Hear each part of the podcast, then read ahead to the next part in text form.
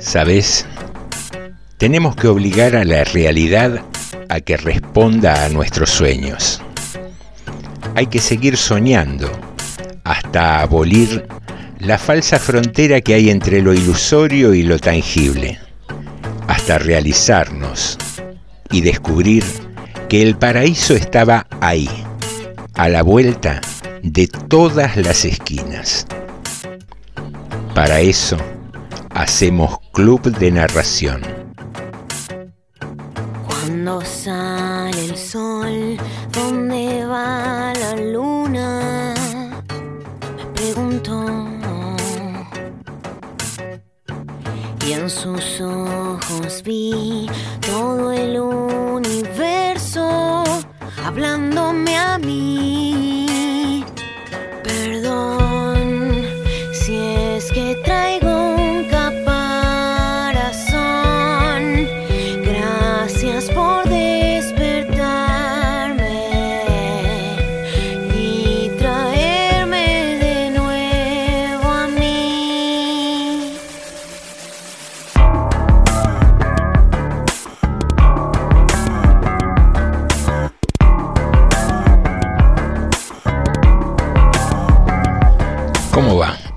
Muy, pero muy buenas noches. Bienvenidos al episodio número 17 de la segunda temporada del Club de Narración, siempre aquí en FM 89.5, la radio municipal de General Rodríguez, lugar donde nos damos cita cada lunes pasadas las 22 para compartir un rato de música, charlas y literatura.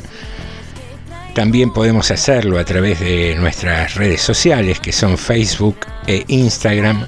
Allí nos buscas como Club de Narración del mismo modo que podés hacerlo en la plataforma de Spotify para escuchar este y los programas anteriores. Hechas las presentaciones de rigor, corresponde preguntarnos qué pasó después de este fin de semana largo. Eh, ¿Te costó volver a la rutina? Volver al ritmo habitual. Un fin de semana que estuvo muy lindo, climáticamente hablando, y que hoy nos sorprendió con un lunes lluvioso y nublado, clima que parece va a continuar por dos o tres días, así que a preparar las galochas, los paraguas, los pilotos y alguna que otra visera o capucha.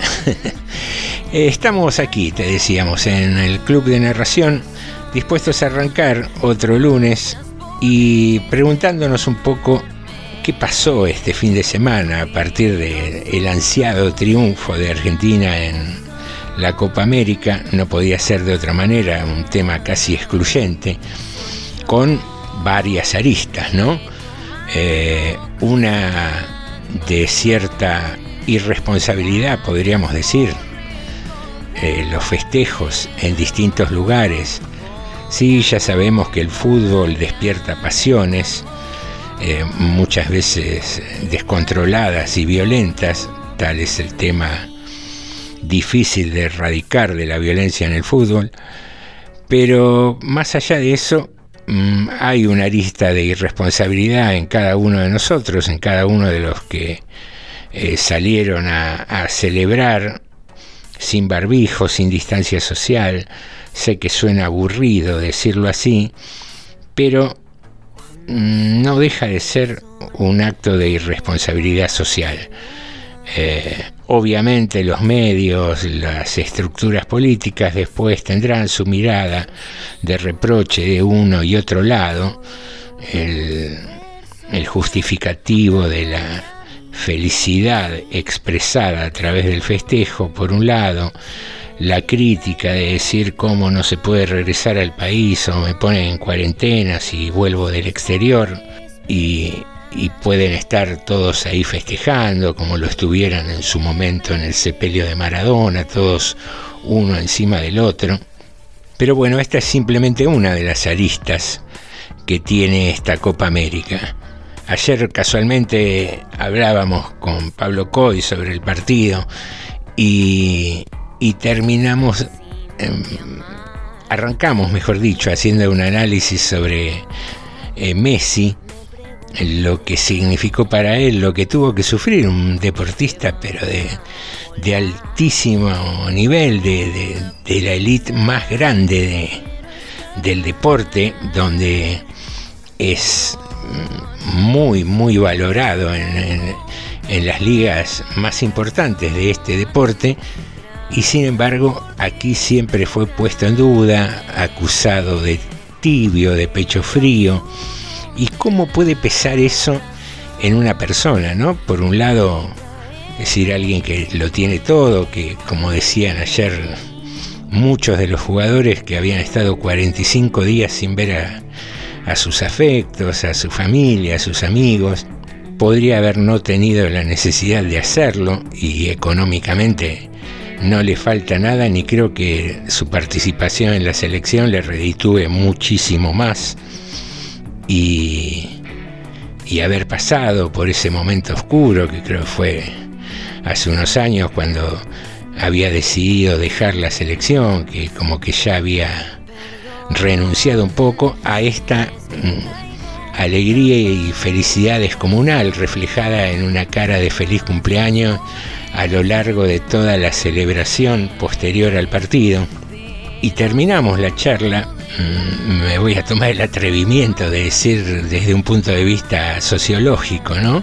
Cómo estaban las dos figuras unidas en memes, digamos, Maradona extendiendo su mano desde el cielo y dejándole una pelota a Messi, a un Messi terrenal, digo, cómo el folclore futbolístico arma una, una brutal ensalada donde se mezclan dos personalidades deportivas que, que por carácter me animaría a decir que están en las antípodas, ¿no? Excelentes y maravillosos jugadores de fútbol los dos, pero en cuanto a personalidades, por un lado Maradona, un tipo mucho más extrovertido, eh, el jugador que nos emocionaba cuando puteaba en Italia 90 mientras lo abucheaban los italianos, eh, el jugador con una vida un poco agitada, una vida privada agitada, vinculada a las drogas, a conflictos de, reconocimiento filial, eh, contestatario desde el punto de vista político, y por el otro lado, el modelo Messi, el deportista concentrado absolutamente en su actividad deportiva, carente prácticamente de opiniones políticas, con una vida familiar y pública sin conflicto alguno, un tipo de perfil absolutamente bajo. Y nos preguntábamos, ¿no? ¿Quién nos representa más? y tal vez involuntariamente estemos abriendo una nueva grieta en este país al cual no le faltan precisamente. Y decíamos, ¿dónde nos paramos? ¿Quién nos representa más? El deportista Maradona, con ese tinte argento, con ese enojo extrovertido, con contradicciones, conflictos personales, o el deportista Messi, la mesura, el tipo impecable que entrena, que prácticamente carece de conflictos, con una imagen de familia ejemplar. Y, y ahí nos preguntamos, ¿no? ¿Dónde estamos? ¿Quién nos representa? ¿Quién queremos ser? ¿Queremos inventar una mezcla de los dos para conservar ese lado medio desprolijo que tenemos, por decirlo de alguna manera? representa más nuestra esencia Maradona que Messi? ¿O es al revés? Es la aspiración que tenemos todos a ser mejores, más prolijos, más educados, sin tantos conflictos a cada paso como lo es Messi. Linda pregunta para hacernos esta noche. ¿Dónde está nuestra esencia? Nuestra esencia es maradoniana, nuestra esencia es eh, mesiana, por decirlo de algún modo raro, inventando neologismos. Eh, pero ¿dónde te pararías vos? ¿Quién te representa más? En la cotidiana, en tu vida cotidiana, en tus expectativas, en tus objetivos. Pregunta hecha para este capítulo número 17 del Club de Narración, al cual les decimos, como es costumbre, bienvenidas y bienvenidos.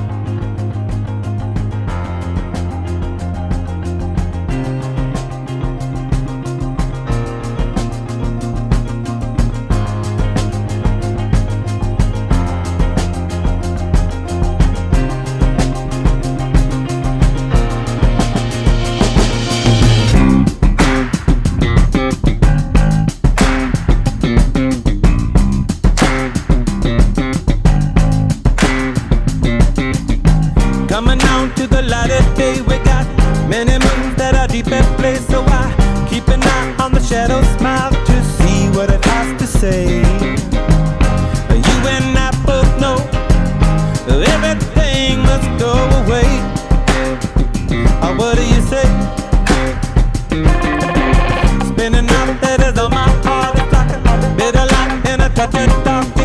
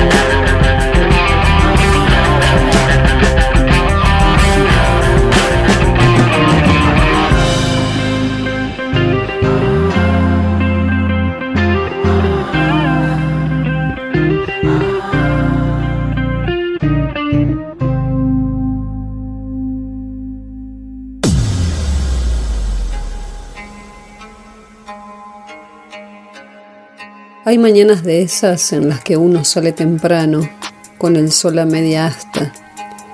Mañanas en las que entro furtivamente por las ventanas de las casas silenciosas y sin saber qué pasa dentro de cada una, me place pensar en una taza caliente frente a la ventana, los ojos llenos del campo más extenso, un beso con gusto amor, una mesa ocupada, un bolsillo lleno y la sonrisa del que siente verdadera alegría.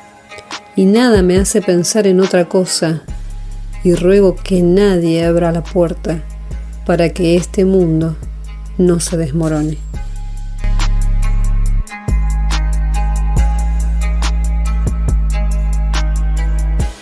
Mundo. Texto y voz Silvana Ávila. ¿Sabes qué estás escuchando? El Club de Narración.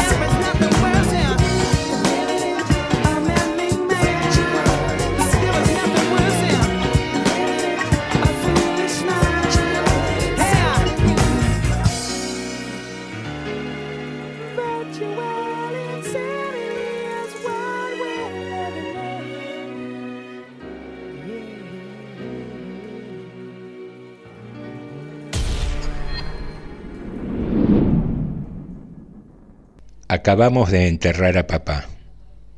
Fue una ceremonia majestuosa en esta calurosa tarde de verano. El cura ofició una misa conmovedora frente al lujoso ataúd de caoba, y mientras nos refrescaba a todos con agua bendita, nos convenció una vez más de que la verdadera vida comienza recién después de esta Personalidades del lugar, secándose el rostro con pañuelos perfumados, pronunciaron aburridos discursos, destacando lo generoso que había sido papá con los vecinos, el ejemplo de amor y abnegación que había sido para su esposa y sus hijos, y las incontables cosas que había hecho por el desarrollo del pueblo. Una banda tocó la media vuelta, el bolero favorito de papá. Mamá lloraba, los hermanos de papá lloraban, solo mi hermana no lloraba. Tenía un jazmín en la mano y lo olía con aire ausente. Con su vestido negro y su larga cabellera recogida en un moño, era la sobriedad encarnada. Pero ayer por la mañana María tenía un aspecto muy diferente. Yo la vi por la puerta entreabierta de su cuarto empuñar el cuchillo para destazar cerdos con la misma mano que ahora oprime un jazmín, e incrustarlo con saña en el estómago de papá una y otra vez, hasta que sus entrañas comenzaron a salírsele y cayó desplomado al suelo. Luego, María dio unos pasos como sonámbula, se dirigió a la cama y se echó en ella, todavía con el cuchillo en la mano y comenzó a llorar como lo hacen los niños, con tanta angustia y desesperación que uno cree que acaban de ver un fantasma. Esa fue la única vez que la vi llorar. Me acerqué a ella y la consolé diciéndole que no se preocupara, que estaría allí para protegerla. Le quité el cuchillo de la mano y fui a tirarlo al río. María mató a papá porque él jamás respetó la puerta cerrada. Él ingresaba al cuarto de ella cuando mamá iba al mercado por la mañana o a veces en las tardes cuando mamá iba a visitar a unas amigas o en las noches después de asegurarse de que mamá estaba profundamente dormida. Desde mi cuarto yo los oía. Oía que ella le decía que la puerta de su cuarto estaba cerrada para él, que le pesaría si él continuaba sin respetar esa decisión. Así sucedió lo que sucedió. María poco a poco se fue armando de valor hasta que un día el cuchillo de destazar cerdos se convirtió en la única opción. Este es un pueblo chico, y aquí, tarde o temprano, todo se sabe. ¿Acaso todos en el cementerio ya sabían lo que yo sé, pero acaso debían actuar como si no lo supieran? ¿Acaso mamá, mientras lloraba, se sentía al fin liberada de un peso enorme? Y los personajes importantes, Mientras elogiaban al hombre que fue mi padre, se sentían aliviados de tenerlo al fin un metro y medio bajo tierra. Y el cura, mientras prometía el cielo, pensaba en el infierno para esa frágil carne que estaba en el ataúd de caoba. ¿Acaso todos los habitantes del pueblo sepan lo que yo sé, o más, o menos? acaso. Pero no podré saberlo mientras no hablen, y lo más probable es que lo hagan después de que a algún borracho se le ocurra abrir la boca. Alguien será el primero en hablar, pero ese no seré yo, porque no quiero revelar lo que sé. No quiero que María, de regreso a casa con mamá y conmigo, oliendo el jazmín y con la frente húmeda por este calor de verano que no nos da sosiego? Decida, como lo hizo antes con papá, cerrarme la puerta de su cuarto.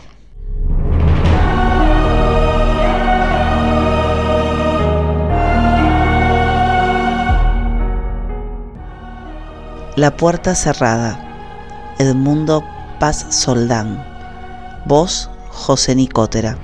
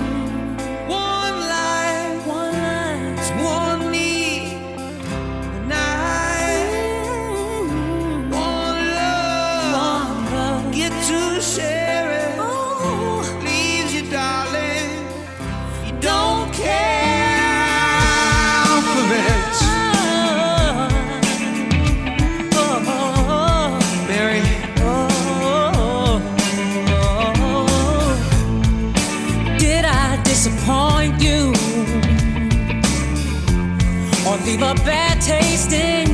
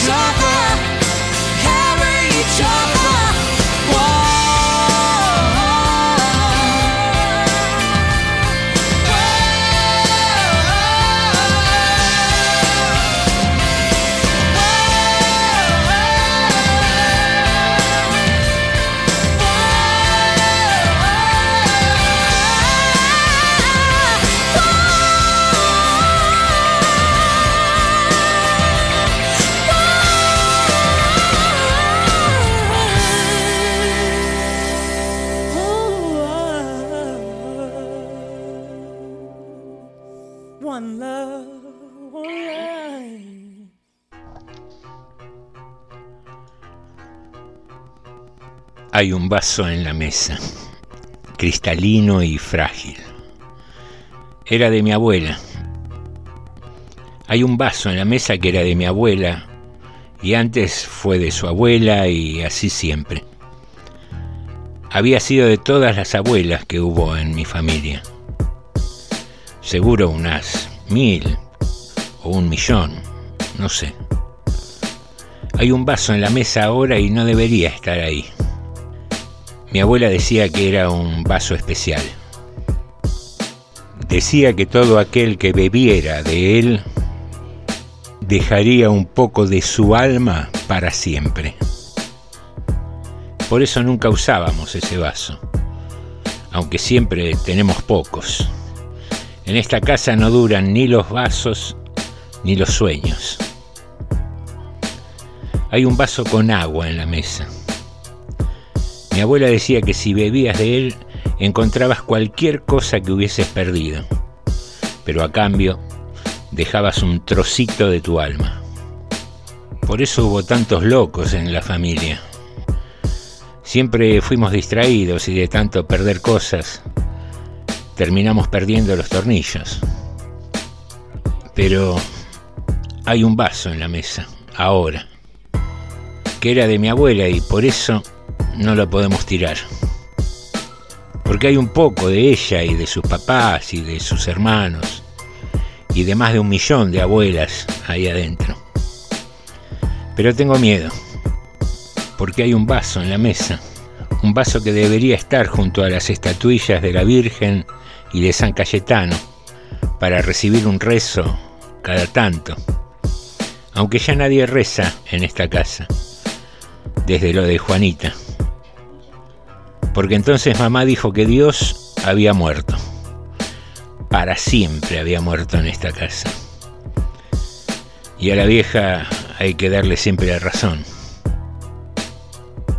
Hay un vaso con agua y voces en la mesa.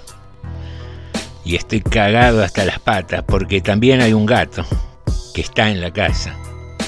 Un gato travieso que salta a la mesa y no entiende ni de vasos ni de fantasmas. O tal vez sí. Las cosas de la casa. Laura Ruiz Díaz.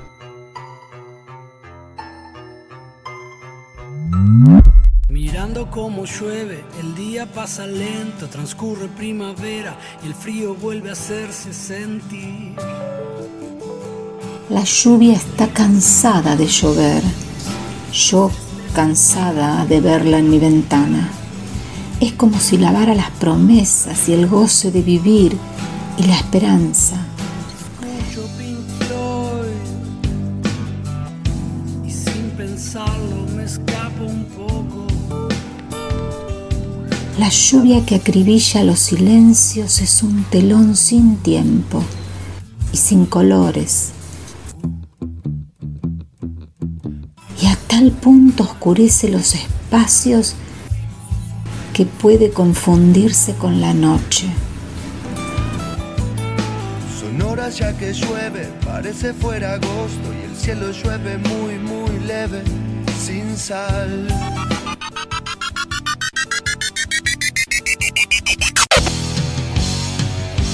Y es raro, pero me gusta la lluvia y me gusta cuando llueve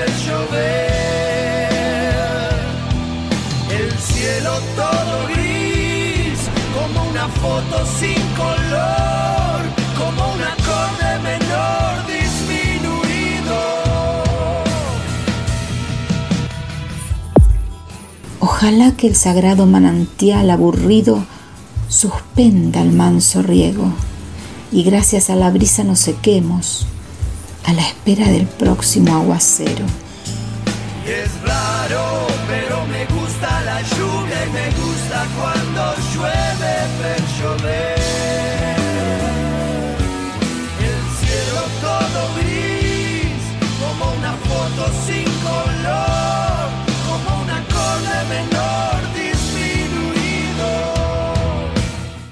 Lo extraño es que no solo llueve afuera, otra lluvia enigmática y sin agua nos toma de sorpresa. Y de sorpresa llueve en el corazón, llueve en el alma. Es raro, pero me gusta la lluvia y me gusta cuando llueve ver llover. Intervenciones sonoras. Texto Mario Benedetti. Voz Marisa Moyano. El cielo todo gris. La triple Nelson y Emiliano Branchiari.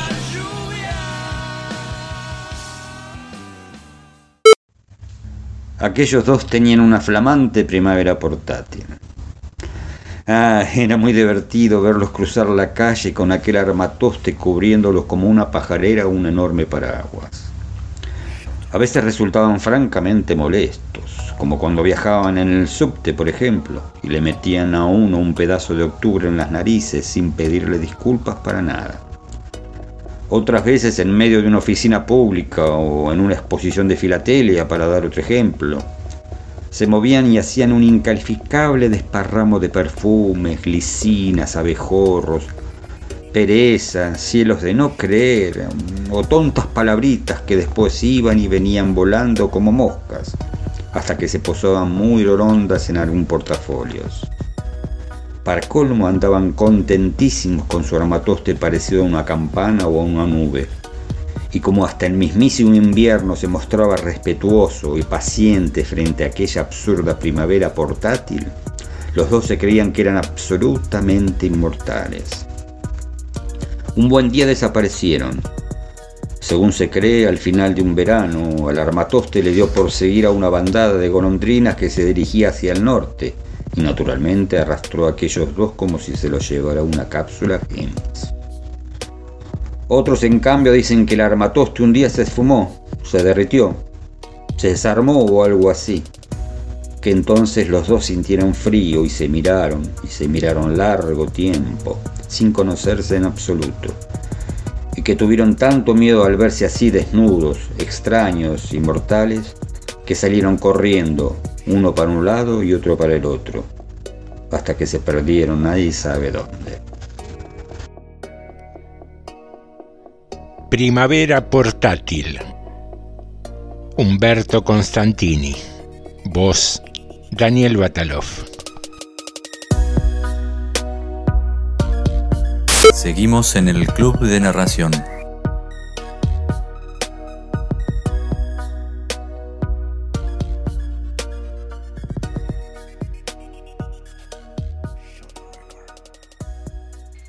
I can wait another day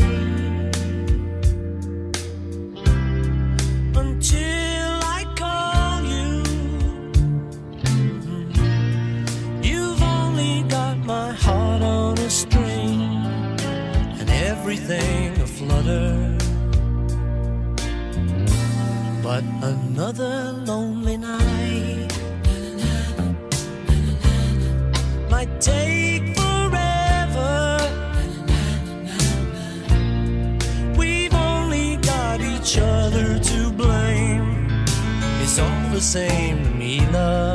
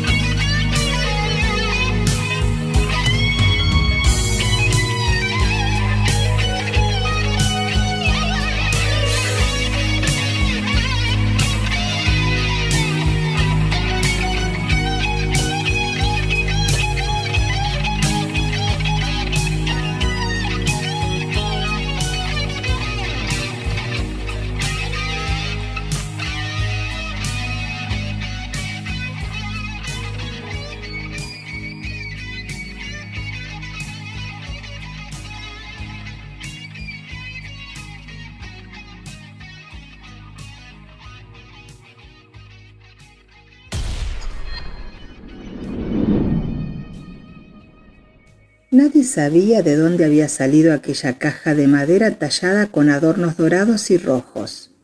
Era muy bonita y hasta podría considerarse una pieza de anticuario. Por desgracia la cerradura estaba atascada y la llave se había perdido hacía tiempo, de modo que Jack, el bufón, había quedado atrapado dentro. Aún así, la caja sorpresa llamaba la atención con sus vistosos adornos. Los niños no solían jugar con ella. Estaba en el fondo del gran baúl de madera donde se guardaban los juguetes, enterrada bajo un montón de muñecas, trenes, payasos, estrellas de papel, viejos juegos de magia y mutiladas marionetas enredadas entre sus hilos y los del harapiento disfraz de novia olvidado, collares, aros, pulseras de juguete, trompos y caballitos de cartón. Debajo de todos aquellos juguetes viejos estaba la caja de Jack. Los niños no solían jugar con ella. Murmuraban entre ellos a solas en el cuarto de juego situado en el altillo. En los días grises, cuando el viento aullaba en torno a la casa y la lluvia repiqueteaba sobre el tejado, se contaban historias sobre Jack, aunque en realidad no lo habían visto nunca. Uno afirmaba que Jack era un brujo malvado y que había sido encerrado en aquella caja como castigo por sus espantosos crímenes. Una de las dos niñas aseguraba que la caja en la que estaba encerrado Jack era la caja de Pandora y que lo habían colocado allí para vigilar, para evitar que todos los males que contenía volvieran a salir de ella. Preferían ni tocarla. Cuando esos niños se hicieron mayores, el cuarto de juegos quedó cerrado y prácticamente olvidado, aunque no del todo, pues cada uno por separado recordaba haber subido al cuarto de juegos alguna noche, a la luz de la luna, con los pies descalzos. Era casi como andar sonámbulo, subiendo sigilosamente por las escaleras y avanzando por la raída alfombra del cuarto de juegos. Recordaba cómo habían abierto el baúl, rebuscado entre las muñecas y disfraces para finalmente sacar la caja sorpresa. Entonces tocaba la cerradura, la tapa se abría lentamente y la música empezaba a sonar. Y Jack salía de su caja. No saltaba como suele pasar con los muñecos de las cajas sorpresa. Salía de la caja despacio y se quedaba mirando fijamente al niño, haciéndole señas para que se acercara un poco más y entonces sonreía.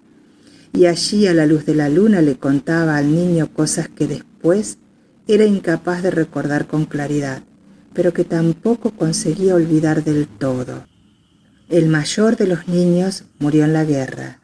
El más joven heredó la casa cuando fallecieron sus padres, aunque lo desposeyeron de ella al sorprenderlo en el sótano con un bidón de querosén, trapos y fósforos, dispuesto a prender fuego. Se lo llevaron al manicomio y quedó encerrado hasta su muerte. Las niñas, convertidas ya en mujeres, no quisieron regresar a la casa en la que se habían criado. Clavaron tablas de madera en las ventanas y cerraron todas las puertas con unas inmensas llaves de hierro. Han pasado ya muchos años y aquellas niñas son mujeres muy ancianas. Búhos y murciélagos se han adueñado del antiguo cuarto de juegos.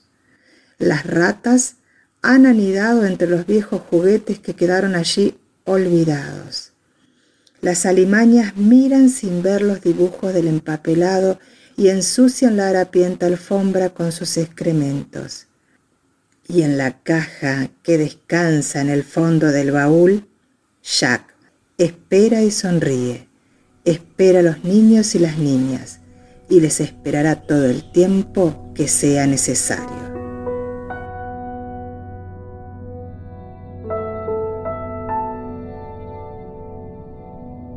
No le preguntes a Jack. Neil Gaiman. Voz, Graciela Ocampo.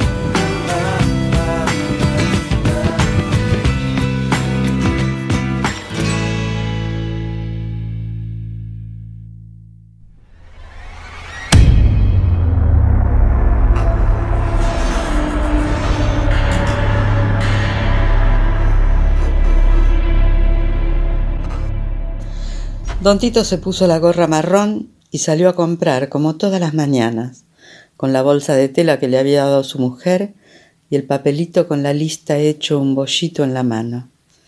Del bolsillo de la camisa asomaba el destornillador que lo acompañaba a todas partes. Es que el viejo era un arreglatuti. Arrastrando los pies caminó hasta la avenida de los palos borrachos. Cada tanto se detenía y limpiaba con la bolsa los anteojos que se le empañaban con la humedad de la mañana. Andaba pensando que tenía que visitar a su dentista, porque la dentadura postiza se le había aflojado y en cualquier momento haría un papelón. Al llegar al semáforo el sol lo encandiló. Se acomodó la gorra. Estaba desorientado. Dobló a la izquierda en lugar de la derecha y siguió por la diagonal que terminaba en la autopista. Achinó los ojos buscando algo que le resultara familiar, pero siguió. Anda a buscar la leche al tambo de doña Idelma. Llévale huevos en la bolsa que está colgada en el gancho de la galería. Y no te entretengas con el negrito. Si el arroyo tiene mucha agua, cruza por el puente. No te vayas a caer. Esa voz tan conocida era la de su madre, y don Tito miraba hacia adelante y veía el campo sembrado de trigo y como manchones blancos y negros las vacas del tambo de Idelma. La casa se le aparecía chiquitita de tan lejos que estaba. En sus oídos resonaban esas palabras de la infancia, no te entretengas por el camino. Las piernas le pesaban cada vez más, pero siguió sin detenerse. Al llegar a la autopista subió al puente, hizo el rulo y entró por la banquina que tenía la tierra removida.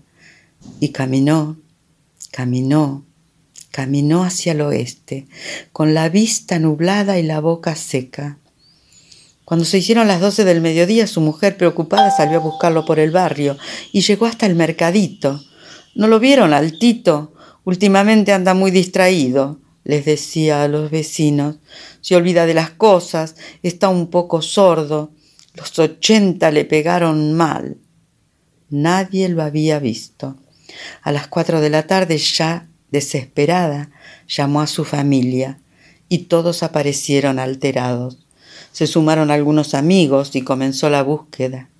Organizaron grupos y se dividieron la zona negocios, hospitales, comisarías, nada quedó por revisar. Para el norte y para el sur, para el este y el oeste, los días se sucedieron sin que apareciera el pobre viejo. El médico de don Tito, el que tan bien lo conocía, decidió salir a buscar por el pueblo vecino. Salita de primeros auxilios, centro de salud, negocios, plazas, en el destacamento policial le dijeron que esperara y lo atendió el comisario. Mire, ayer enterramos a un NN. Nadie reclamó el cuerpo. Lo atropelló un camión en la autopista. A ver si reconoce esto. Y puso sobre el escritorio un sobre de papel madera en el que decía con letras de imprenta color negras NN Pertenencias.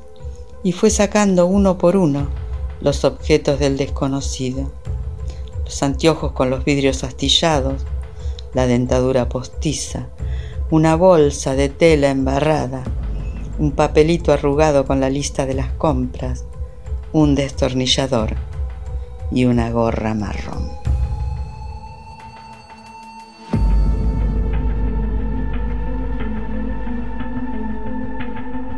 Pertenencias. Beatriz Dazo. Voces. Beatriz Dazo y Daniel Batalov.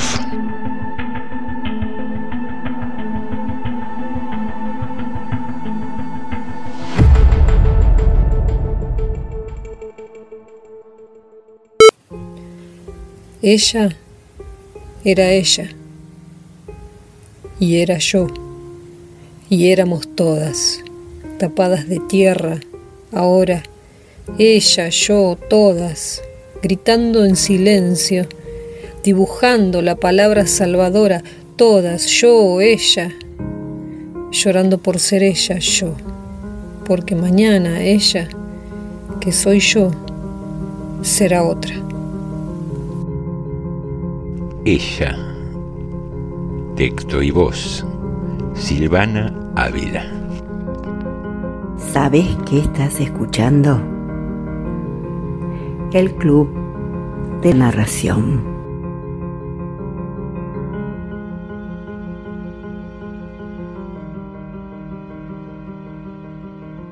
Creo que todos buscamos lo mismo. No sabemos muy bien qué es ni dónde está. Oímos hablar de la hermana más hermosa que se busca y no se Queridas amigas y queridos amigos, así, en esta sencilla pero emotiva ceremonia, damos por finalizado este episodio número 17 del Club de Narración con la promesa de reencontrarnos el próximo lunes, promesa que mm, seguramente cumpliremos. No somos tan fanáticos de cumplir las promesas, pero sí aquellas que nos producen un gran placer como es esta. Disfruta de la semana, pasalo lindo, eh, divertite, sonreí y abraza mucho, que viene bien ahora en invierno. No, todo mal. Tenemos que tener distancia social. No abraces a nadie. Chao, pásala lindo, estoy quemado.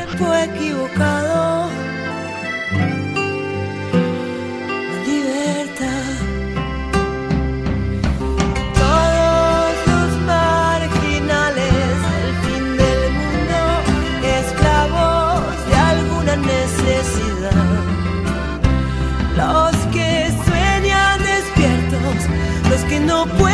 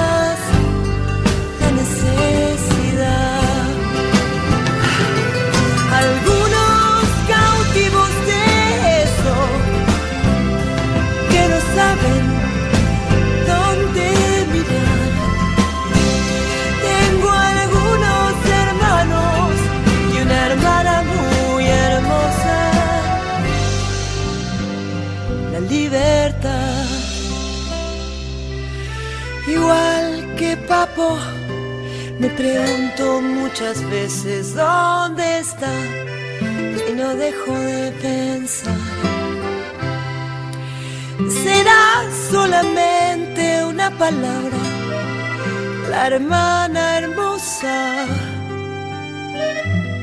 la libertad.